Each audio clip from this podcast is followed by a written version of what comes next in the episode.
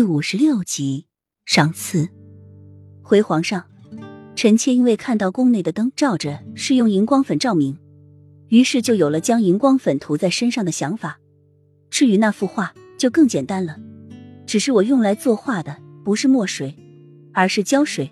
胶水有粘性，在画做完的那一刻撒上金粉，那么臣妾画的画就这样呈现出来了。雨涵忍着腿下传来的剧痛。一字一顿的说道，尽量把语气放得平缓。好，好，真是一个奇妙惊奇的想法。皇上笑着点头，向身旁的太监做了一个手势，马上一道玉印和一道圣旨就被呈了上来。皇上提笔在圣旨上写了几个字，太监总管就拿起圣旨，对着众人宣读比赛的结果，如众人所猜想的那样。瑞王府被封为了一品夫人，太监将刻有一片夫人的玉印送到雨涵跟前，雨涵只是淡漠的看了一眼，接过玉印，脸上没有任何欣喜之色。臣妾谢主隆恩。他本以为他夺得头魁，被封一品夫人，就可以不用受折磨了，但是他错了，而且是大错特错。齐盛瑞对他的影响不仅没有减少，反而在徒增。他起先是折磨他的身心。如今却在最后关头朝他射了一个暗器，他知道这是他做的，但是他不知道这么做的目的是什么。他不是让他赢的吗？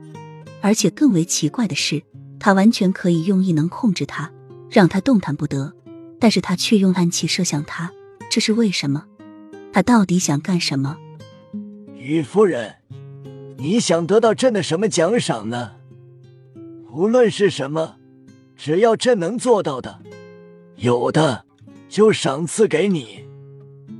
皇上接着开口，眼里满上喜悦。雨涵听到这，微微的抬起头，眼底带着曙光。但是触碰到齐盛瑞冰冷的眼神时，雨涵心中的想法立即被打飞。他想让皇上下旨，让他离开瑞王府，这样自己就不用再受那地狱般的折磨了。但是只要这句话一开头，必定会引起轩然大波。女子被休已是最为羞耻的事情了。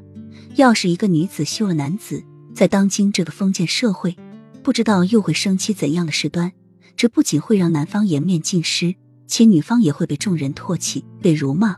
而且皇上同意了，以齐盛瑞残忍的性子，一定会把自己杀了吧？